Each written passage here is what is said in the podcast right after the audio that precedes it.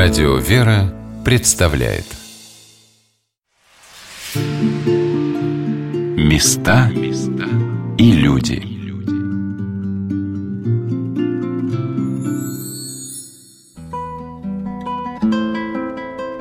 Длинная вереница всадников и княжеских повозок продвигалась к Суздалю по осенним дождливым дорогам.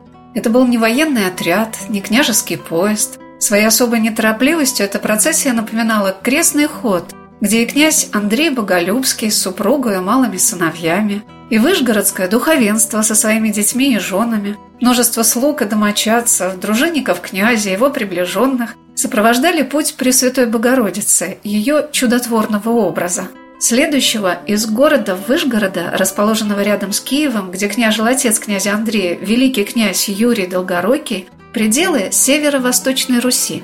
Там, за лесною землею, где обитало племя Вятичей, на притоках Оки и Волги, рек Вазузу, Москвы и Клязьмы, в Ростово-Суздальских землях ждали князя Андрея. Не хотели уже залесские бояре платить дань стольному Киеву. Чувствовали они в себе силу подняться во весь рост на новых рубежах Руси, и сильный князь мог им помочь обрести такую свободу. Тем более, что сама Пречистая Дева своим дивным образом, привезенным из Константинополя, пожелала отправиться в эти земли, чтобы стать для них покровом и благословением. Множество чудес сопровождало это путешествие Царицы Небесной, освещающей землю русскую своим присутствием. Одно из них, знаменующее собой особое покровительство владычицы князя Андрея, случилось недалеко от Владимира – небольшого поселения, основанного святым равноапостольным князем Владимиром в 990 году. Кони, везущие повозку с чудотворной иконой, встали, и ничто не смогло сдвинуть ее с места. В слезной молитве простерся князь к Пресвятой Богородице, она явилась ему, указав, где она хочет пребывать своим чудным ликом, и где князю надлежит основать свою резиденцию и устроить монастырь. Так появился на русской земле город Боголюбово, и так указала сама Богоматерь место своего пребывания в этом крае – город Владимир. В начале октября 1164 года из выстроенного юного града Боголюбова во Владимир, в Новый Успенский собор, созданный волею первого самодержца и самовластца русского святого благоверного князя Андрея Боголюбского, перенесли икону, значение которой для России несравненно – ее называли палладиумом нашего государства, защитницей и хранительницей во многие и многие века. Здравствуйте, дорогие друзья! У микрофона Анна Шалыгина. Сегодня мы с вами отправимся, как вы, надеюсь, догадались, в город Владимир. Мое путешествие в этот древний город началось с подарка радио «Вера» ко дню его рождения. Его Высокопреосвященство митрополит Владимирский и Суздальский Тихон в преддверии праздника Успения Пресвятой Богородицы уделил нам время и тепло по-отечески рассказал о том, как совершается его служение на Владимирской кафедре, которая в 2014 году отметила свое 800-летие. Уже в 1214 году образовалась Владимирская епархия. И как это бывает с добросердечным и великодушным человеком, владыка отвечал на все мои вопросы – так как в город Владимир съезжается множество туристов, я спросила его высокопреосвященство, а правильно ли это понятие «религиозный туризм»?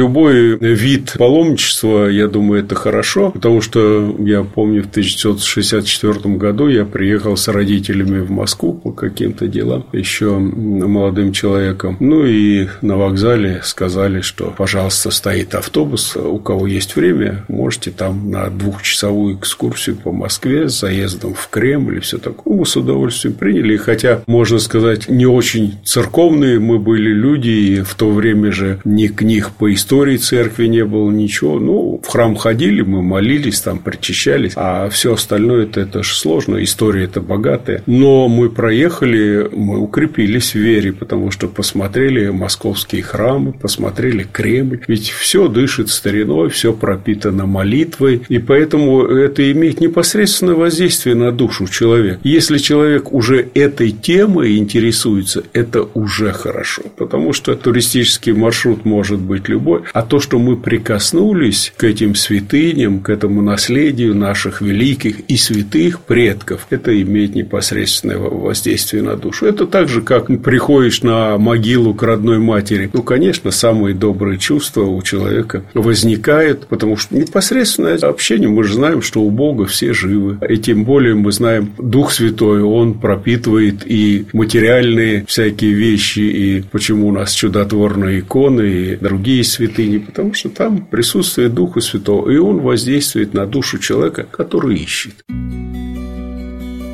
Удивительно, как человек, ищущий Бога, может приблизиться в своей жизни ко многим богословским осмыслениям.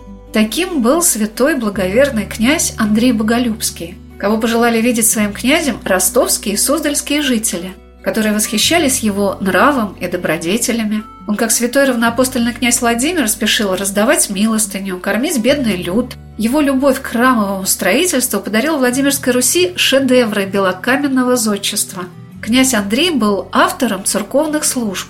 Он положил начало празднованию на Руси нескольких праздников, в том числе Покрова Божией Матери. Его Успенский собор во Владимире – один из ярчайших примеров того, как Дом Божий может стать местом, где душа не только встречается с Богом, но и обучается вере, просвещается ее светом. Во Владимире особое отношение к князю Андрею. Наверное, здесь, как нигде в другом месте, особенно понимается значение этого человека для истории России. Князь Андрей Боголюбский, я считаю так, что он не просто был политик, выдающийся, бесстрашный воин, но он был святым человеком. А в чем как бы проявляется вот эта святость, что святые люди, они не живут по своей греховной воле, они исполняют волю Божию. И поэтому мы видим, что его вся жизнь, она подкрепляется божественным промыслом или как идет по божественному промыслу, и икона перенесения не случайно была было из Выжгорода сюда во Владимир и является ему Пресвятая Богородица, что отображено на Боголюбской иконе Пресвятой Богородицы и как бы свидетельствует о том, что здесь основывается новое боголюбивое государство – то, которое будет хранить святую православную веру. И Матерь Божия сама подкрепляет в этих во всех деяниях по созданию нового государства князя Андрея. И поэтому он так уверенно создает это государство, переносит эту икону во Владимир. В Боголюбове остается его резиденция на месте явления Пресвятой Богородицы. Самым замечательным проявлением святости благоверного князя Андрея Боголюбского является то, что его труды в созидании и укреплении Владимирской Руси оставили свои материальные памятники. Наверное, поначалу для любого человека многое неизвестное из жизни князя Андрея может быть заменено тем, что он увидит Успенский собор и скажет «Да, это плод трудов великого мужа». Рассматривая фотографии многих белокаменных храмов во Владимире, Боголюбове, храма Покрова на Нерли, невольно обращаешь внимание на то, что эти шедевры домонгольского строительства на Руси напоминают европейскую архитектуру. В этих вопросах мне помогали разобраться Мария Яновна Верзилова, заместитель руководителя паломнической службы Владимирской епархии, кандидат исторических наук, и Татьяна Петровна Тимофеева, заслуженный работник культуры – 40 лет проработавшая в Государственном Владимиро-Суздальском историко-архитектурном и художественном музее-заповеднике. Мария Яновна подарила нам прекрасную экскурсию в Успенский собор. И вот что поначалу я узнала о его архитектуре. Владимирский собор, можно сказать так, что если вам очень хочется отправиться куда-то в Европу и посмотреть Нотр-Дам-де-Пари, Нюрнбергский или Ренские соборы, но нет у вас возможности, вы можете приехать в город Владимир и увидеть не просто аналог, а аналог адаптированный под нашу традицию, под нашу русскую культуру. Такой уникальный, что ну, более нигде, кроме Владимира, вы такой архитектуры, вы такого подхода к русской традиции не увидите. Чем же он похож с белокаменными памятниками. Европа – это, конечно, материал. Материал известняк. Но наш известняк тоже отличается. Если там серый, то у нас белый известняк. Мне запомнили слова Татьяны Петровны Тимофеевой о том, что белокаменное зодчество Владимирской Руси подчеркивало имперское величие замыслов князей Юрия Долгорукова и Андрея Боголюбского.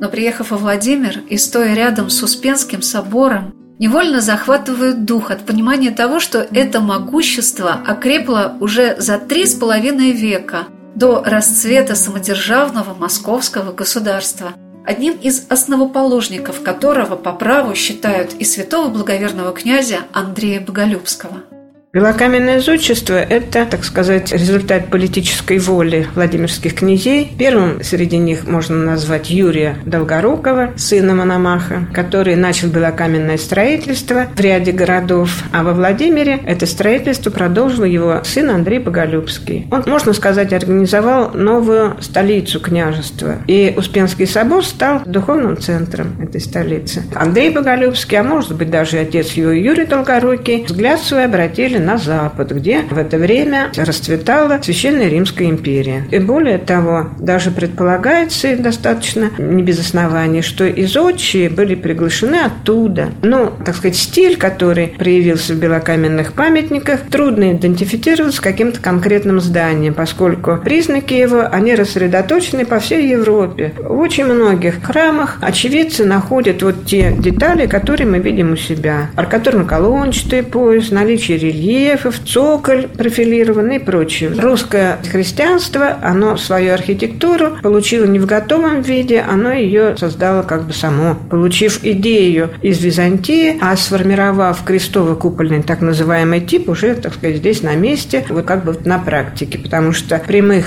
точных аналогов нет больше нигде. Частичное это совпадение есть, а вот движение зодческой мысли, которое направлялось богословским светом, можно так сказать, и потом практикой, материалом и так далее. В других местах нет. Так что русская архитектура, как в свое время говорил Георгий Карлович Вагнер, проповедь в камне. Сама природа русская подарила России тот самый материал, который помог этой проповеди в камне осуществиться так величественно. Ведь белокаменные московские кремлевские соборы также были построены из известняка, и Успенский собор во Владимире стал эталоном для храмового зодчества на Руси. Я попросила Марию Яновну показать те самые характерные черты, которые отличают западноевропейский стиль в архитектуре Успенского собора – Здесь у нас как раз аркатурно-колончатый пояс, сохранившийся даже в центральной части. Это лучше видно от 12 века. Арочки и колоночки – это вот традиция наша. Или тоже, что унаследовали от наших европейских да, архитекторов, это перспективный портал. Вы можете видеть на всех храмах белокаменных, да, вот этот вот вход. Вход, который тоже вот такими арочками обрамлен. Все храмы у нас завершаются полукружием. Это называется закомары, полукруглые закомары. И вот что интересно, если мы сейчас с вами стоим у западного фасада, если посмотреть, то мы видим пять завершений, пять полукружий. Конструктивно, что мы видим в соборе снаружи, то сохраняется и внутри. Если видим пять завершений, видим пять таких галерей, или это называется еще нефы, то внутри пять нефов мы также сможем с вами проследить. То есть будет пять галерей, которые будем ориентироваться. По центру аркатурно-колончатый пояс под окошечками. На этом уровне находятся хоры. Там молились кто? Князья, их приближенные. Откуда пошло слово «высоко поставленный человек». Да, вот как раз там они поднимались. И там молились. А сейчас там располагается клирос, или как еще называют, как хор. Да? То есть там на этом уровне вот тоже такое перекрытие существует. Что видим снаружи, то сохраняется внутри. Видим, что окна небольшие, щелевидные, их еще называют, по той причине, что храм еще выполнял функцию оборонную. Это такой вот храм-крепость есть. И мы знаем, что неоднократно были набеги татар на город Владимир, и что княжеская семья как раз запиралась именно в соборе. Поэтому это вот такой вот наш монументальный храм. Первоначально он был э, несколько меньше по размерам, он был трехнефный, то есть вот отсеките два нефа слева и справа. Вот эта внутренняя часть – это Андреевский так называемый собор 1155-57 годов. В 85 году он горел и отстроен был заново. И взят был в шкатулочку как бы двумя галереями в бытность Всеволода Большое Гнездо. Сейчас зайдем внутрь и увидим уникальные росписи 12 века наружные, которых ну, не сохранилось в России нигде и не могло сохраниться в мире. Это тоже единица, чтобы сохранились наружные фрески 12 века. Места и люди.